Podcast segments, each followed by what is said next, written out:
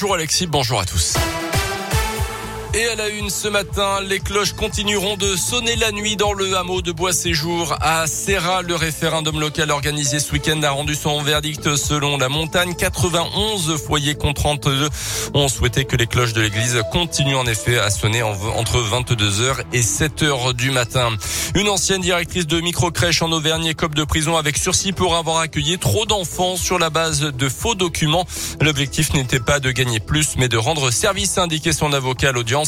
Les services qui lui coûtent quand même quatre mois de prison avec sursis. Ce sont les réquisitions du parquet. La directrice est également privée de ses droits civiques, civils et de famille pendant cinq ans. Depuis l'affaire, elle a vendu ses deux micro-crèches. Une conductrice d'une vingtaine d'années en état d'ivresse au volant hier matin a clairement interpellé rue Fongiève avec 1,76 grammes d'alcool dans le sang. Elle conduisait au milieu de la chaussée. Elle a tout d'abord été placée en dégrisement avant d'être entendue. Elle sera convoquée prochainement devant la justice. Dans le reste de l'actualité, également, la cinquième vague de l'épidémie de Covid-19 progresse à un rythme fulgurant d'après les mots du porte-parole du gouvernement Gabriel Attal ce week-end. Le nombre de contaminations a augmenté de 82% en une semaine. Encore près de 20 000 nouveaux cas ce dimanche. Plus de 8 000 patients sont actuellement à l'hôpital. En Martinique, un appel à la grève générale a été lancé, notamment pour dénoncer l'obligation vaccinale pour le personnel soignant et la hausse des prix du carburant et du gaz. En Guadeloupe, le démantèlement des barrages bloquants a commencé, mais les violences se poursuivaient hier encore. Le rectorat a d'ailleurs suspendu l'accueil des élèves dans les écoles, les collèges et les lycées de l'île aujourd'hui. À noter que les renforts de policiers et de gendarmes envoyés de métropole, notamment une cinquantaine de membres du GIGN et du RAID, sont arrivés samedi soir. Le reste de l'Europe est également sous tension avec des émeutes tout le week-end aux Pays-Bas.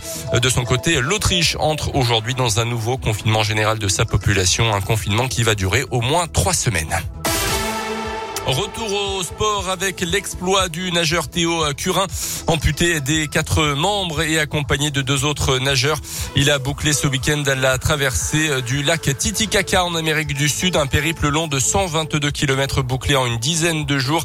Un lac situé à 3800 mètres d'altitude et il tirait en plus de ça un radeau de plusieurs centaines de kilos.